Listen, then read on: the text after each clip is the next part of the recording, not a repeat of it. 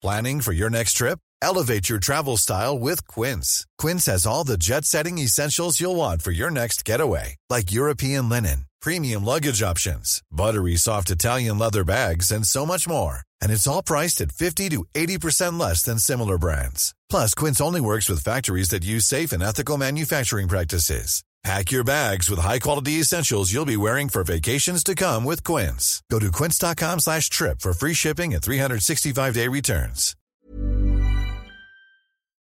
Porque el mundo actual no se entendería sin la economía y los negocios. Acompaña a Mario Maldonado, el columnista de negocios más joven y objetivo del periodismo financiero, en su programa Bitácora de Negocios.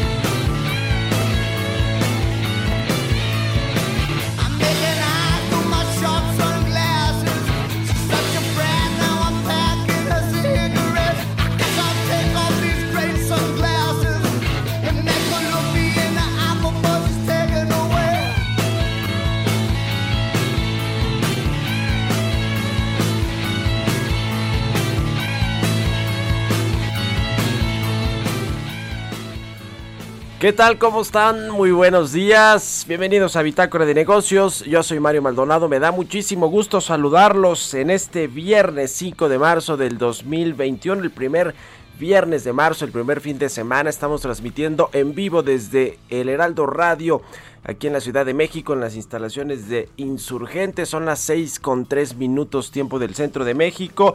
Y arrancamos como todos los días el programa con música. Estamos escuchando a una, eh, una canción de los Kings of Leon, se llama Camaro.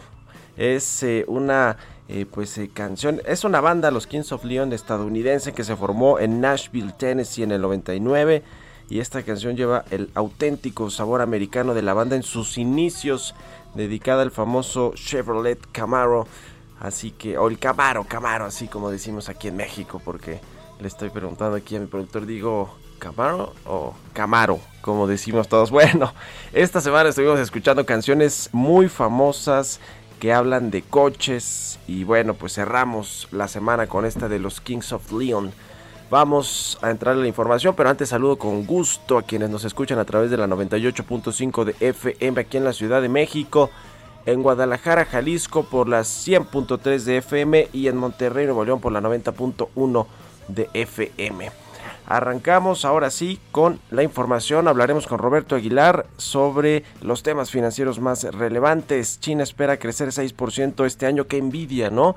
Para los países emergentes como México. Eh, este pronóstico, sin embargo, desilusionó a los mercados. China venía creciendo casi a tasas de doble dígito el año pasado cuando prácticamente todas las economías cayeron.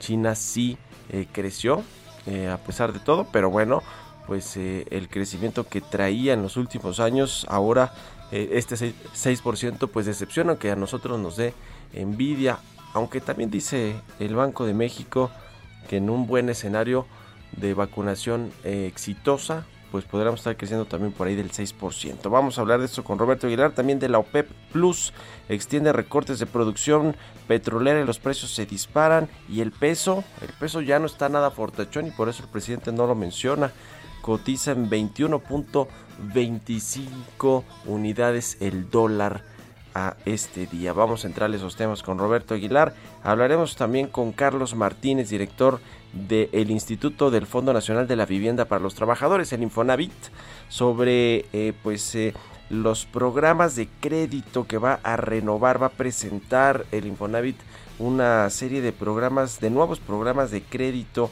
y vamos a hablar de esto con Carlos Martínez. También vamos a hacer un corte de caja de cómo va todo este asunto de las reestructuras de créditos o de los apoyos de los programas y planes que echó a andar el Infonavit para apoyar a los acreditados del instituto en esta crisis del COVID-19.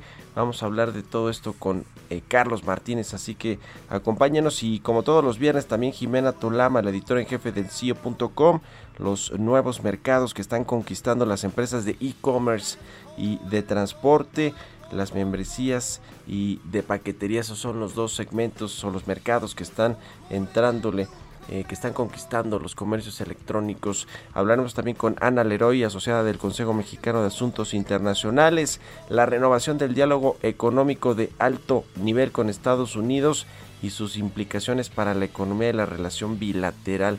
Vamos a entrar a estos temas también. Eh, ayer pues se fueron fuertes los eh, directivos de Citigroup en México, Valentín Díaz Morodo, que es el presidente del Consejo de City Banamex, habló fuerte con respecto pues a este gobierno del presidente López Obrador, dice que no tiene un rumbo definido. Y también Jane Fraser, la CEO de City, pues dijo que en México hace falta certeza, certidumbre para poder hacer negocios y aprovechar la recuperación económica. En fin, vamos a entrarle a estos y otros temas hoy aquí en Bitácora de Negocios, así que quédense con nosotros, acompáñenos. Ya es viernes, se va a poner bueno. Vámonos con el resumen de las noticias más importantes para comenzar este día con Jesús Espinosa.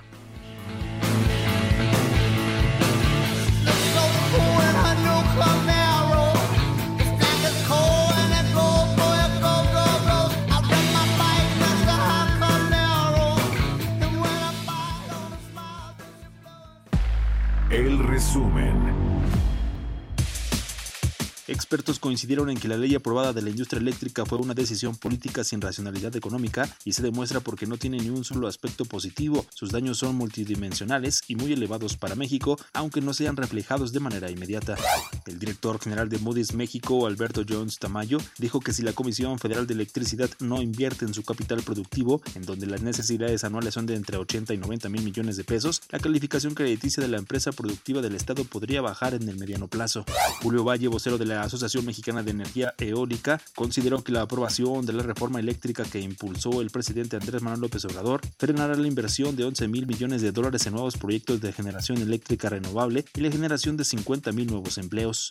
Este jueves, en un informe de la CEPAL, advirtió que los altos niveles de desigualdad, de pobreza y la desprotección social agravarán la crisis que atraviesan los países de América Latina y el Caribe debido a la pandemia de COVID-19. En el caso de México, la pandemia del coronavirus provocó que la pobreza en el país alcanzara al 50.6% de la población, un repunte de 9 puntos porcentuales respecto a los niveles de 2018 cuando se ubicó en 41.5%. El gobierno chino pronostica que su economía crecerá por encima del 6% para este año, a medida que se recupera con fuerza de la caída provocada por la pandemia del coronavirus y pretende crear más de 11 millones de empleos. Bitácora de negocios en El Heraldo Radio. El editorial.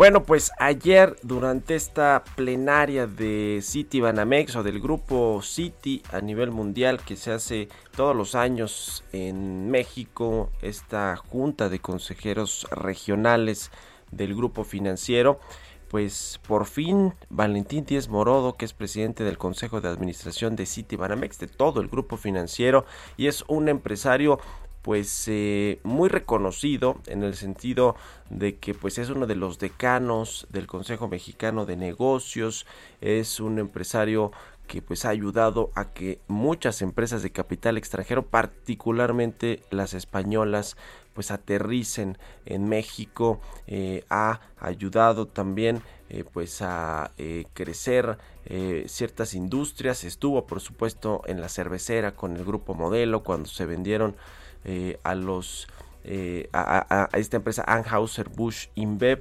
Y bueno pues eh, es uno de los empresarios pues más relevantes del país. Y ahora desde hace ya un tiempo despacha como presidente del consejo de administración del grupo financiero Citibanamex. Ayer en esta plenaria del grupo pues reconoció que en México pues no hay claridad sobre las políticas de gobierno hace falta eh, pues un rumbo definido. Al parecer no tiene el gobierno un rumbo definido y el centro del problema de la actualidad del el COVID-19 que se juntó pues con estos cambios, estas reformas que está haciendo el presidente López Obrador y todo su gobierno en distintos sectores estratégicos para la economía nacional, como es el sector energético, pues terminan por eh, generar más incertidumbre y una falta de rumbo de lo que es este proyecto de nación del presidente López Obrador, por lo menos en lo que tiene que ver con la economía, con la política económica. Las decisiones del gobierno han generado una enorme incertidumbre para el desarrollo de la economía. Eso dice Valentín Díez Morodo. Esto ha trastornado la vida de millones de personas, o trastocado por lo menos, ¿no?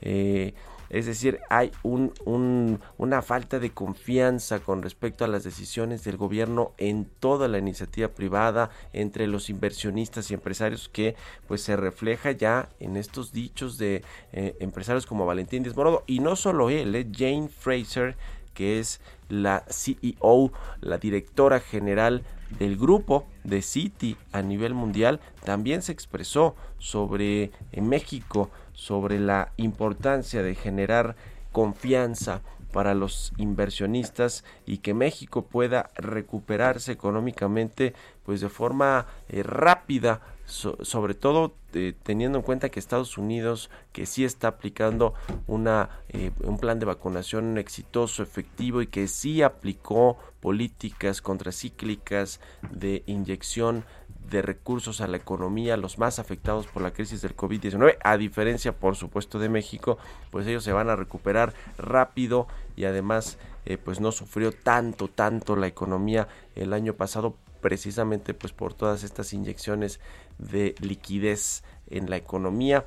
Eh, pues dice que tenemos que aprovechar todo esto. Jane Fraser, la CEO de Citibanamex, eh, en, en, medio de esta recuperación económica hay que capitalizar esas oportunidades y enfrentar exitosamente los desafíos y para esto, dice la CEO de Citi, se debe consolidar un ambiente de negocios que genere estabilidad, confianza y colaboración entre la iniciativa privada. Bueno, pues ahí están los mensajes para el presidente López Obrador. ¿Los va a escuchar? Yo creo que no. ¿Usted qué opina? Escríbeme a mi cuenta de Twitter, arroba Mario Mal y a la cuenta arroba Heraldo de México. Economía y mercados.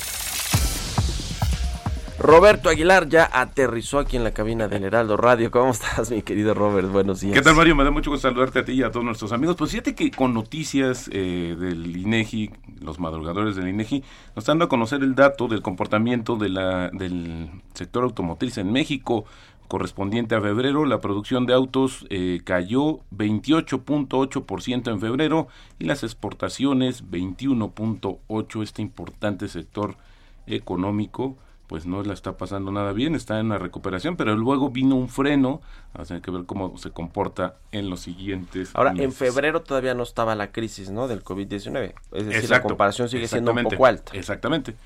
Y podríamos decir que sigue siendo hasta un poco injusta, ¿no? Porque estábamos en una situación totalmente distinta.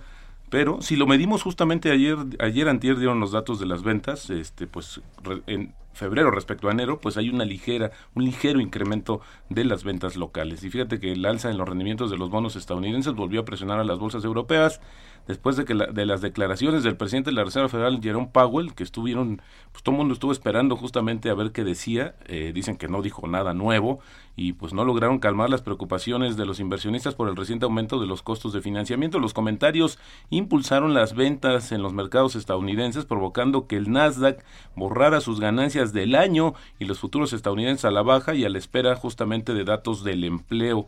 El dólar subía un máximo de varios meses eh, frente al euro, el yen y el franco suizo, pues justamente después o como reacción a las declaraciones del presidente de la Reserva Federal, que no expresó preocupaciones sobre una, una reciente liquidación de bonos y se apegó a su postura de mantener las tasas de interés bajas por largo tiempo. Y esto pues obviamente le pegó al tipo de cambio, ya platicaremos. China fijó hoy un objetivo de crecimiento económico anual de por lo menos 6%, un nivel inferior a lo esperado por los analistas que pues estaban previendo por lo menos una meta de 6%, de 8%. El año pasado China eliminó un objetivo de crecimiento del PIB por primera vez desde el año 2002 pues justamente por la situación tan complicada, después de que la pandemia devastara su economía. El PIB de China, comentados al inicio del programa, Mario, creció 2.3% el año pasado. Sí, es el nivel más bajo de los últimos por lo menos 40 años pero se convirtió en la única gran economía que registró crecimiento. Ayer los precios del petróleo repuntaron y siguen todavía, ahora siguen todavía repuntando más de 4%, alcanzando un máximo de más de 14 meses, luego de que la OPEP y sus aliados acordaron mantener la producción hasta abril, porque consideraron que la recuperación de la demanda durante la pandemia del coronavirus aún era frágil. El Bren alcanzó 67.7 dólares, el WTI 64.80 y la mezcla mexicana Mario cerró en 61.74 dólares, otra vez por arriba de los 60 dólares. La Unión Europea tiene previsto prorrogar hasta finales de junio su régimen de autorización de exportaciones de vacuna de COVID-19. La extensión de los controles podría reavivar las tensiones con los países que dependen de las inoculaciones fabricadas en este bloque económico. Este mecanismo se creó a finales de enero como reacción a los anuncios de los fabricantes de vacunar de vacunas de retrasos en la entrega justamente de las dosis a la Unión Europea. Pero bueno, pues el que ya saltó, porque justamente esto lo declaró hoy eh, los funcionarios de la Unión Europea es que Australia pues se está quejando porque solicitó a la Comisión Europea que revise la decisión de Italia de bloquearle un envío de la vacuna desarrollada por AstraZeneca. Pues dijo, a, pesar de todo esto, Australia dijo que esto no interfiere en sus planes de o su programa de inoculación de su población, pero es interesante porque también hoy Francia dejó ver que sí, le entraría el tema de evitar que las vacunas salgan de su territorio, es decir, que le va a dar prioridad justamente a su población. Y luego India administró 1.4 millones de dosis de vacunas en las últimas 24 horas. Esta es la cifra más alta en un día desde que comenzó la campaña a mediados de enero, mientras que el gobierno toma medidas para abordar los contratiempos iniciales. Este país, pues, tiene 1.350 millones de personas. Todavía tiene que alcanzar una tasa de vacunación que casi duplica la actual para cumplir su objetivo de inocular a 300 millones de personas para agosto ahora sí que vaya que sí tiene un gran problema encima las autoridades de la India. Las dos vacunas que se utilizan justamente en aquel país deben administrarse en dos dosis con un intervalo de cuatro a seis semanas. India ha administrado hasta ahora 18 millones de dosis a, unos, a unas 15 millones de personas, pero bueno, pues esta cifra se ve insignificante cuando hablamos de 1.350 millones de habitantes en la India. Ayer, Mario, fíjate que hubo una nota muy interesante ahora que hablaba sobre los comentarios de los, de los ejecutivos de Citigroup, y es que según un sondeo de Reuters, el peso mexicano seguirá un camino más errático el próximo trimestre por la creciente preocupación de los inversionistas ante el renovado nacionalismo energético del presidente Andrés Manuel López Obrador. El panorama para el peso también estará opacado por las dificultades de México para responder a la pandemia del coronavirus, incluyendo cuellos de botella para el despliegue de la vacuna y la percepción de funcionarios de que los países ricos las están acaparando una difícil situación sanitaria, el endurecimiento del enfoque de política económica y la incertidumbre sobre el resultado de unas elecciones legislativas y regionales en junio podrían mantener al peso en niveles más depreciados. Y bueno, pues fíjate que no necesariamente por estas expectativas, sino por lo que te decía que hubo una reacción del tipo de cambio, pues nuestro peso fortachón pues no anda de vacaciones porque hoy marcó el nivel máximo fue el de 21.26 Así fue como marcó el nivel máximo. En estos momentos está cotizando en 21.22. Pero con esto, Mario, ya tenemos una depreciación acumulada en el año de 7%. Y una última nota, si me permites, es que la carga de la deuda de Estados Unidos se va a duplicar en los próximos 30 años. Va a alcanzar 202% del Producto Interno Bruto de la actividad económica en el 2051. Esto lo hizo, son estimaciones de la Oficina de Presupuesto del Congreso. Vamos a ver si en realidad lo puede pagar o qué va a hacer Estados Unidos para enfrentar esta situación. Y nada más sumaría eh, una frase, ayer nos reclamaron por qué no la comentamos, y es la siguiente. Si quieres ser rico, no aprenda solamente a saber cómo se gana, sino también cómo se invierte. Esto lo dijo Benjamin Franklin. Pues ahí está. Y mañana aquí en el Heraldo Radio, ¿verdad? Mañana a las 10 de la mañana, periodismo de emergencia. Eh, sábados y domingos con Hiroshi Tagayachi, Arturo Rodríguez y su servidor Roberto Aguilar. Gracias, no se Roberto. Muy buenos días. A, Roberto en Twitter, Roberto AH6 con 20. Bitácora de negocios. Está en la línea telefónica Ana Leroy, asociada del Consejo Mexicano de Asuntos Internacionales. ¿Cómo estás, querida Ana? Muy buenos días. Buenos días, Mario. ¿Cómo estás tú y el auditorio? Bien, muchas gracias. Oye, esta renovación del diálogo económico de alto nivel con los Estados Unidos, ¿qué implicaciones va a tener pues para la economía, para la relación bilateral en términos comerciales, sobre todo ahora que México pues requiere de esta recuperación económica que mucha se lo va a deber a los Estados Unidos? Es una noticia positiva en el sentido de que es una plataforma que eh, pues ya está muy trabajada por administraciones anteriores y es a nivel de gabinete. Entonces, bueno, pues ahí vamos a ver involucrados a varios departamentos clave, ¿sí? En las relaciones comerciales y económicas de los Estados Unidos. Y del lado de acá, bueno, pues también a la Secretaría de Economía, Secretaría de Relaciones Exteriores. Ahora, aquí el tema, y esto va a ser muy interesante, lo vamos a ver en las próximas semanas, ¿sí? Este eh, diálogo de alto nivel se va a reunir una vez al año y va a haber grupos de trabajo que trabajan por separado durante todo el año. Entonces, vamos a ver ahí cómo se va delineando la agenda, porque, pues, Estados Unidos sabemos muy bien que trae una agenda muy fuerte en no solamente pues el tema de la recuperación económica de su propio país, sí, pero sobre todo en medio ambiente, en todo lo que es el tema energético también y de competitividad. Entonces, a mí lo que me preocupa un poco es que a la hora de que se sienten a colaborar con sus contrapartes mexicanas, escuchen un discurso en donde tal vez no va a haber mucha receptividad. Entonces, he ahí el tema que creo que, bueno, pues es, es positiva la noticia, pero hay que tomar en cuenta que tal vez no va a haber mucha receptividad del lado mexicano. Eh, ¿Cómo ves la relación, digamos, ya después de esta eh, reunión virtual que tuvieron los presidentes López Obrador y, Joe Biden, eh, que fue pues en buenos términos, muy, muy diplomática, pero como que sin, sin mucho fondo tampoco, ¿no? No hubo acuerdos ya formales sobre estrategias conjuntas, en fin. ¿cómo, ¿Cómo crees que va a ser la relación tomando en cuenta pues todo este asunto de la reforma, de reformas al sector energético, al sector eléctrico? ¿Qué, qué opinas, Ana?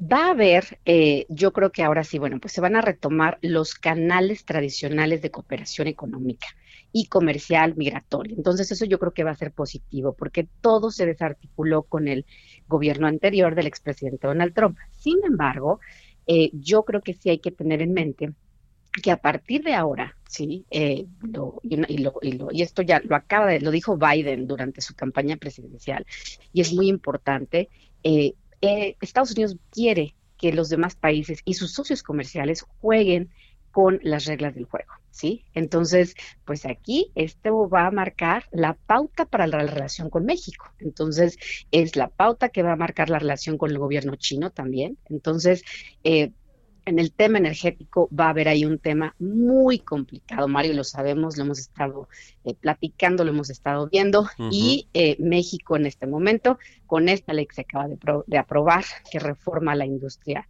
eh, eh, eléctrica está eh, pues ya violando compromisos que tiene dentro del TEMEC. Entonces esto, esto va a ser complicado. Sí, cada vez hay más presión de las cámaras empresariales de los Estados Unidos con respecto a los cambios de reglas del juego, como dices, que se están llevando a cabo en México y parece que el presidente del observador pues no le importa, ¿no? Él dice, yo voy, que respeten nuestra soberanía, nuestras políticas, por ejemplo la energética, y vamos a ver pues qué resultados trae en el futuro, en el corto plazo, creo yo. Muchas gracias, eh, eh, querida Ana, por haber estado en el programa.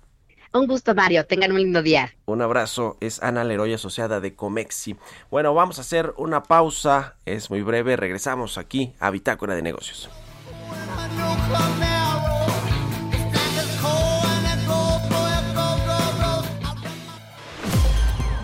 Continuamos en un momento con la información más relevante del mundo financiero en Bitácora de Negocios con Mario Maldonado. Regresamos. Heraldo Radio, la HCL se comparte, se ve y ahora también se escucha. Heraldo Radio, la HCL se comparte, se ve y ahora también se escucha. Estamos de vuelta en Bitácora de Negocios con Mario Maldonado. Entrevista.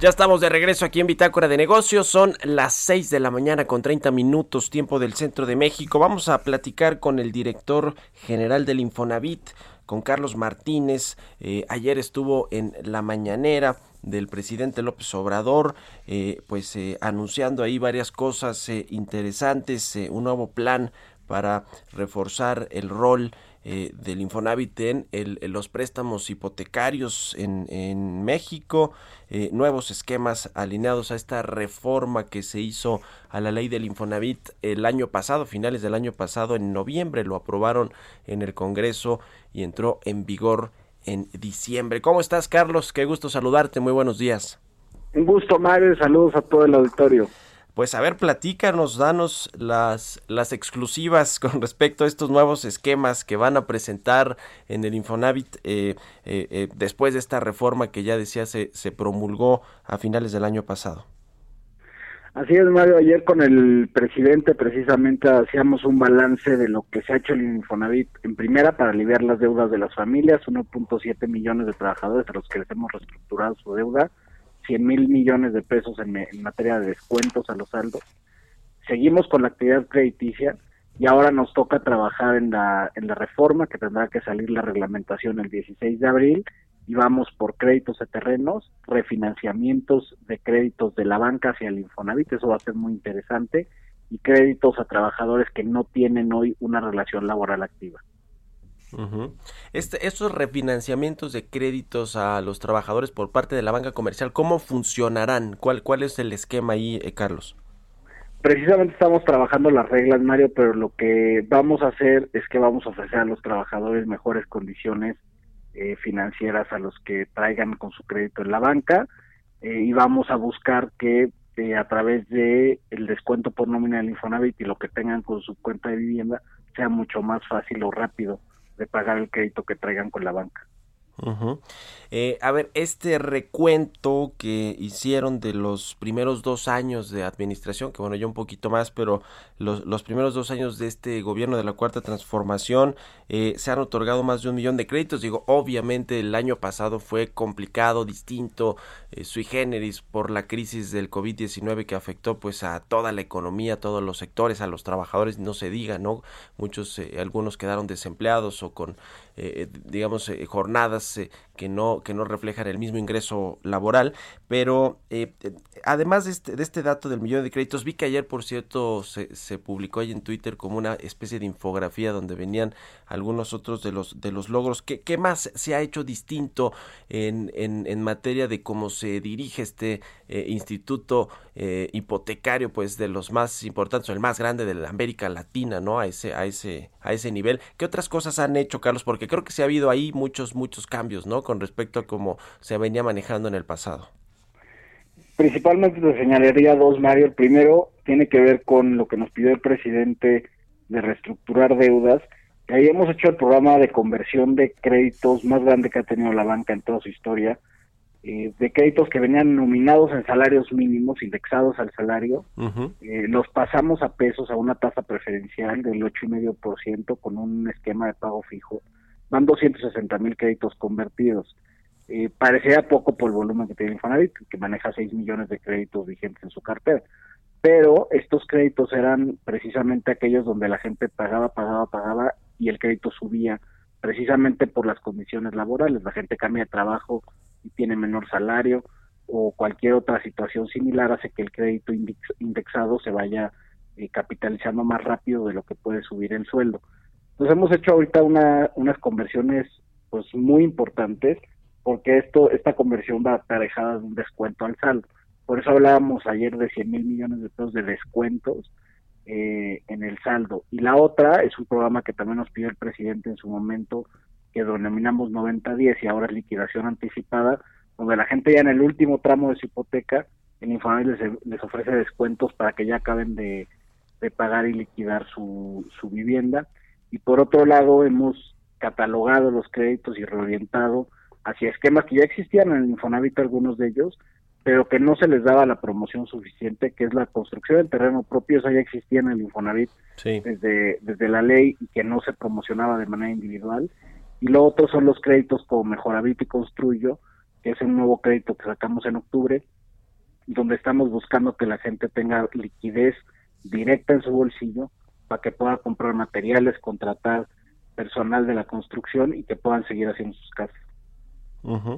El tema de las tasas de interés a las que presta el Infonavit y que son pues créditos además pues muy muy largos, ¿no? Eh, obviamente para no tener que hacer estos desembolsos importantes cada eh, que el trabajador recibe su, su quincena o su, o su mensualidad. Eh, qué hacer en este asunto de las tasas. Y te lo digo así abiertamente Carlos porque de pronto cuando platicas con la gente pues habla de que los intereses son muy altos y además los créditos son larguísimos a veces impagables entre comillas esa es la eh, la, palabra que utilizan muchos. Qué eh, decir al respecto de esto Carlos bueno efectivamente son créditos que van son a 30 años así viene en la ley eh, la mayoría de la gente los acaba de pagar entre 14 y 15 años, que es un poquito por arriba del promedio de la banca, pero no tan lejano a ellos, son 14, 15 años lo que se tarda la gente. Y como está el esquema actual de tasas, es una tasa contractual del 12% sin eh, costos adicionales, como pasa en el caso bancario. De los bancos pero eh, se da un subsidio cruzado a los trabajadores que ganan entre uno y cuatro salarios eh, se les da un subsidio durante ocho años, o así están los contratos de crédito, para que enfrenten tasas efectivas de entre el 4 y el 8%. Entonces, de alguna manera es como un sistema Robin Hood, donde quienes más ganan más pagan de tasa y los que menos ganan enfrentan una menor tasa con este esquema subsidiado. Ese, ese esquema, como está actualmente, eh, lo vamos a cambiar una vez que salgan las reglas de la reforma eh, vamos a un esquema más transparente en cuanto a tasas, en cuanto a montos eh, y en cuanto a la utilización de la subcuenta de vivienda. Va a ser muy interesante, vamos a presentar el producto eh, de pesos pronto, pero va a cambiar sobre todo el esquema de cómo funciona eso en el Infonavit. Para la gente al final, los que ganan menos de 12 mil pesos ni siquiera tienen opción bancaria. Y lo que tienen en intermediarios financieros enfrentan tasas del 70 al 90% más. Entonces, el Infonavit resulta pues eh, la opción más atractiva, pero nuestro reto es hacernos más atractivos y que verdaderamente puedan acabar de pagar rápido su casa. Pues interesante. Este tema de las viviendas abandonadas, que también es algo que yo he escuchado decir mucho al presidente López Obrador con respecto a las administraciones anteriores y a la política de vivienda en general de eh, otras administraciones que pues efectivamente eh, dejaron eh, a muchas eh, personas eh, con o a muchas viviendas abandonadas precisamente porque donde se construyeron pues estaban alejados de todos los servicios a la gente pues le costaba mucho tiempo y dinero trasladarse a sus centros de trabajo desde estas zonas alejadas ¿Qué, qué, qué, ¿Cómo va ese asunto de, de, la recuperación de esas viviendas o de esas zonas? ¿Qué, ¿Qué se está haciendo al respecto allí, Carlos? Bueno, sí, efectivamente fue uno de los datos que dimos desde hace ya bastante tiempo sobre las entre 600 y 650 mil viviendas abandonadas, eh, equivalen como al, a lo que sería la mancha urbana de la ciudad de Puebla, imagínate. Eh, pero muchos de ellos tiene, eh, estaban problemados jurídicamente, sobre todo porque la administración anterior había hecho un esquema muy perverso de juicios masivos tú vivías en Quintana Roo, eras un trabajador moroso, y te demandaban en Nayarit y ni, te avisaban que tenías una demanda. entonces, eh, nos paramos esos juicios y lo estamos arreglando jurídicamente, buscando garantías para, para quienes fueron demandados en esos casos. Y eso ha impedido o ha alentado el proceso de que verdaderamente nosotros podamos recuperar esa vivienda y entonces transitarlas hacia programas de regeneración urbana. Ayer con el presidente presentábamos ya un primer saque de eh, casas que ya podremos obtener eh, como instituto jurídicamente firmes eh, y pensamos que alrededor de 100 mil casas pueden salir a través de canales de regeneración urbana, venta individual de vivienda, lo que buscamos que también el trabajador diga, oye, yo quiero esa vivienda, yo la compro, yo la arreglo, vamos a habilitar créditos para mejora, compras el inmueble y además sacas un crédito para mejorar y remodelar esa casa, eh, etcétera. ¿no? Son varios programas que vamos a detallar posteriormente, pero ya encontramos un universo donde podremos intervenir finalmente, que son estas 100 viviendas, y en la medida en que se vaya saneando lo jurídico, pues puede ir aumentando ese número. Finalmente, Carlos, con estos nuevos esquemas eh, de crédito eh, que están pues alineados, ya nos decías, a la reforma que se, que se promulgó recientemente, eh, ¿cuántos, eh, ¿cuánto se va a aumentar esta colocación de créditos? ¿Cuál es la proyección que tienen allí en el Infonavit? Nosotros creemos que puede aumentar el 18% el primer año de operación de la reforma, digo, tendríamos que contarlo una vez que se apruebe la reglamentación secundaria, pero nosotros esperamos que, que 18% pueda aumentar y luego tendríamos que ver ya cómo se estabiliza, por ejemplo, el crédito a terrenos, eh, los refinanciamientos, los créditos subsecuentes, todo eso. Hoy no tenemos estimada una demanda porque no existen esos esos créditos.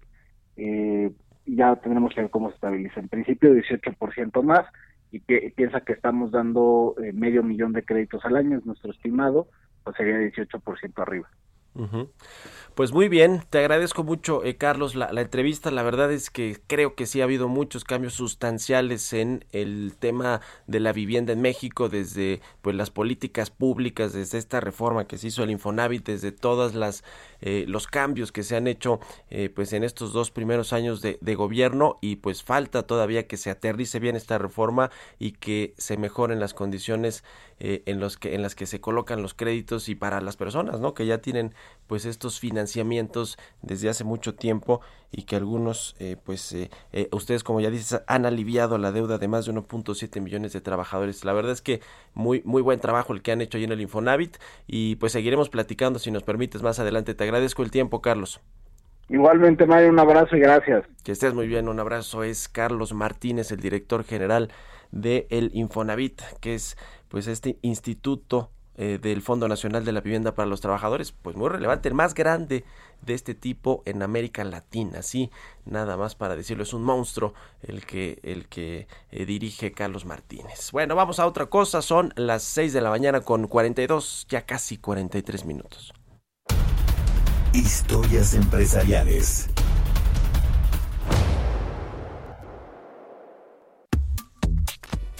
Bueno, pues el streaming en México está imparable. Cada vez hay más y más empresas que llegan al país con la prestación de sus servicios. Es el caso de esta plataforma llamada Paramount Plus que llegó a México y aquí nos va a contar los detalles de qué, de quién es y qué planes, qué servicios va a ofrecer Giovanna Torres.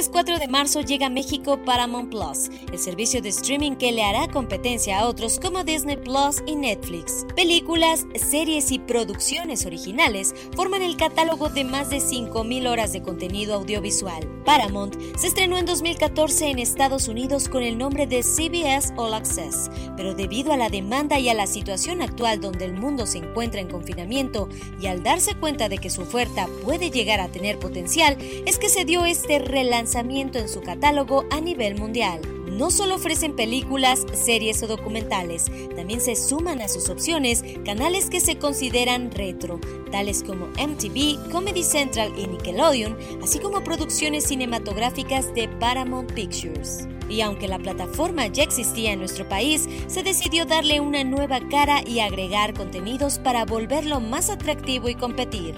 A través de un comunicado de prensa, se informó que las personas que deseen adquirir el servicio tendrán una prueba gratuita de 7 días y posteriormente la mensualidad tiene un costo de 79 pesos mexicanos. Para Bitácora de Negocios, Giovanna Torres. Innovación.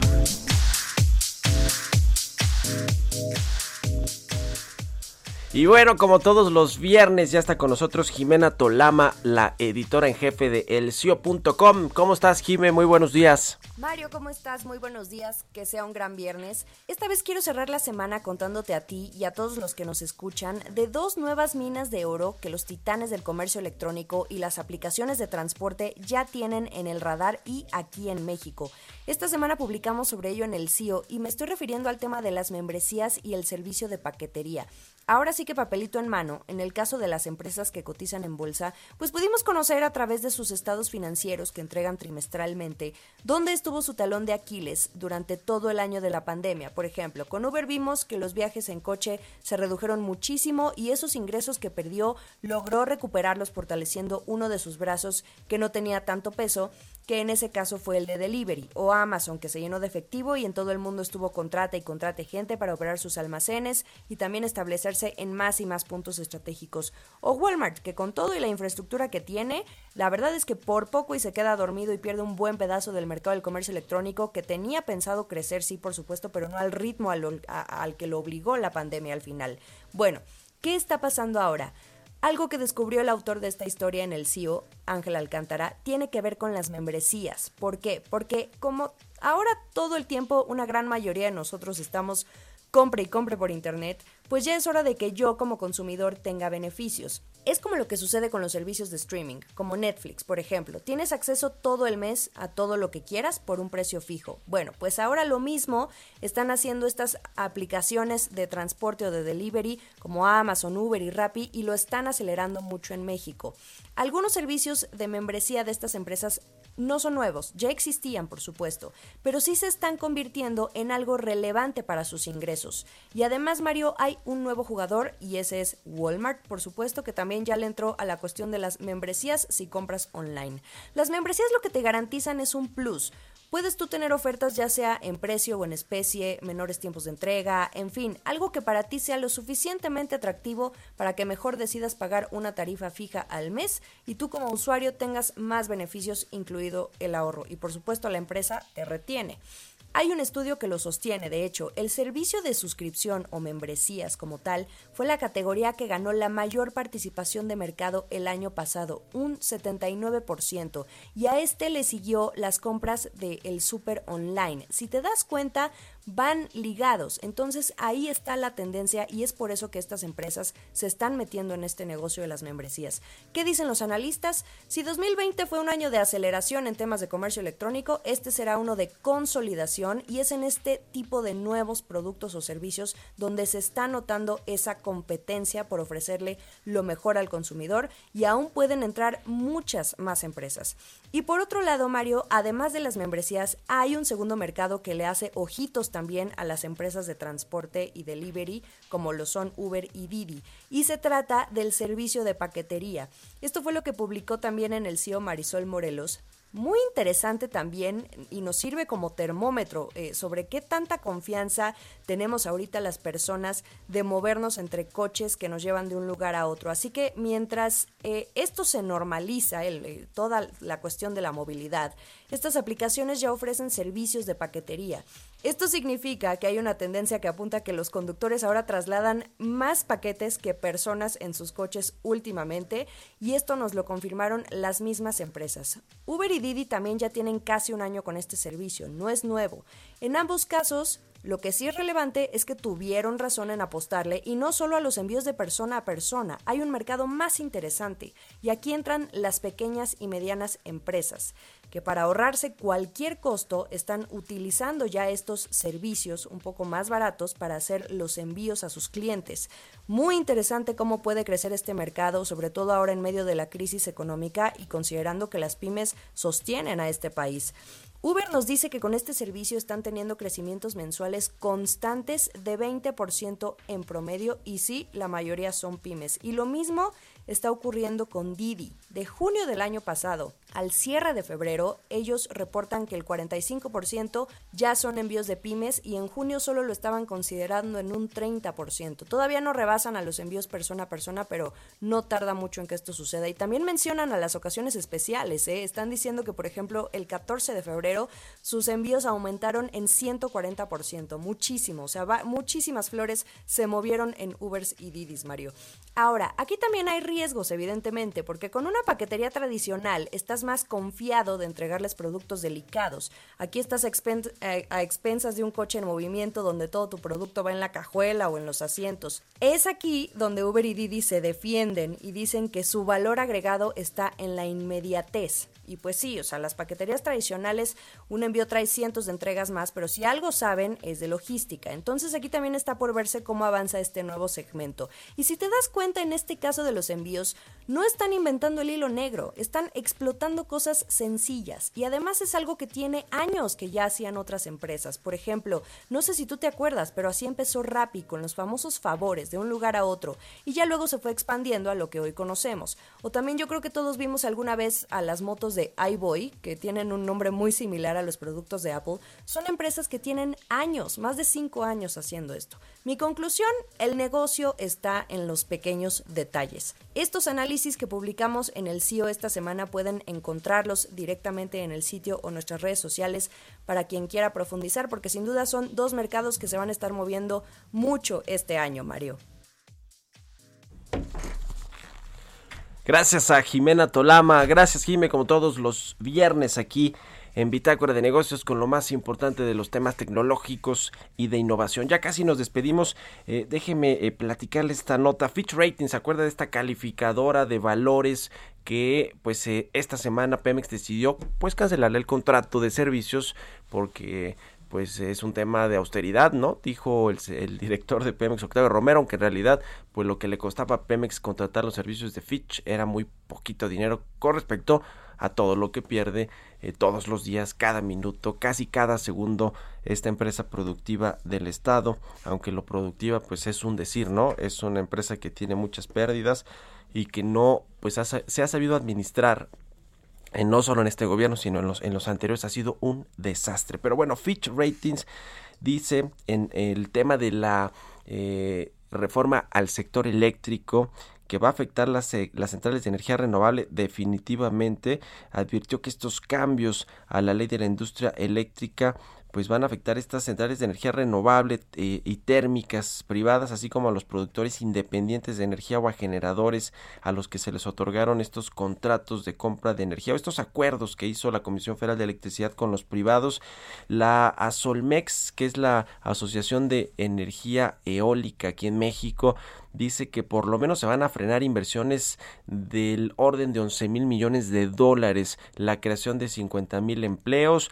En general el impacto según algunos grupos financieros de esta eh, pues contrarreforma en el sector eléctrico va a ser de hasta 44 mil millones de dólares que pues además de todo van a generar un efecto eh, faro o un efecto en cascada pues para los bancos, el sistema financiero que financió estas inversiones desde hace por lo menos dos décadas, desde hace 20 años, no fue solamente en el sexenio de Enrique Peña Nieto, y que pues ahora que ya no van a tener el mismo negocio, que les cambiaron las reglas del juego, pues les van a decir a los bancos, pues reestructúrame los créditos, los financiamientos, porque ya no voy a tener ese flujo de ingresos que tenía para poder pagarte. En fin, esta reforma va a generar efectos, además de la confianza de los inversionistas y demás, va a generar efectos en el sistema financiero, en el sector bancario y en muchos otros. Eh, así que bueno, pues ya esto fue lo que se pasó. Y en otra nota, la Comisión Federal de Competencia dijo que se han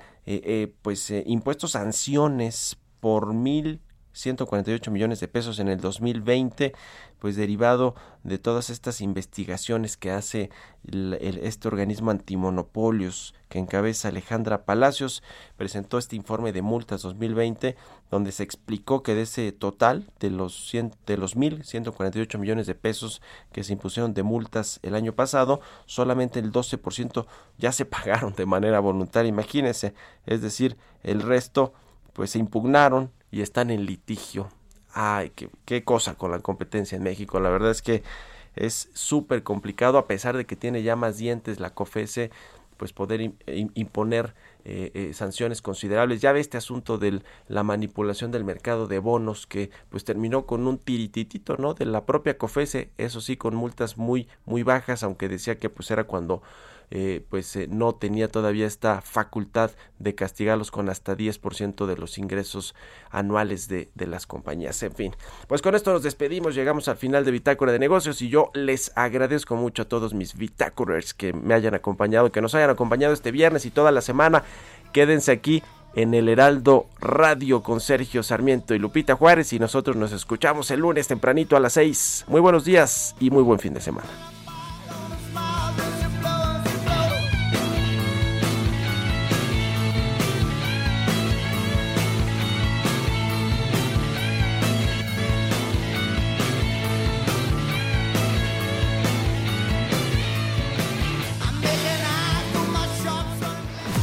Fue Bitácora de Negocios con Mario Maldonado, donde la H suena y ahora también se escucha. Una estación de Heraldo Media Group.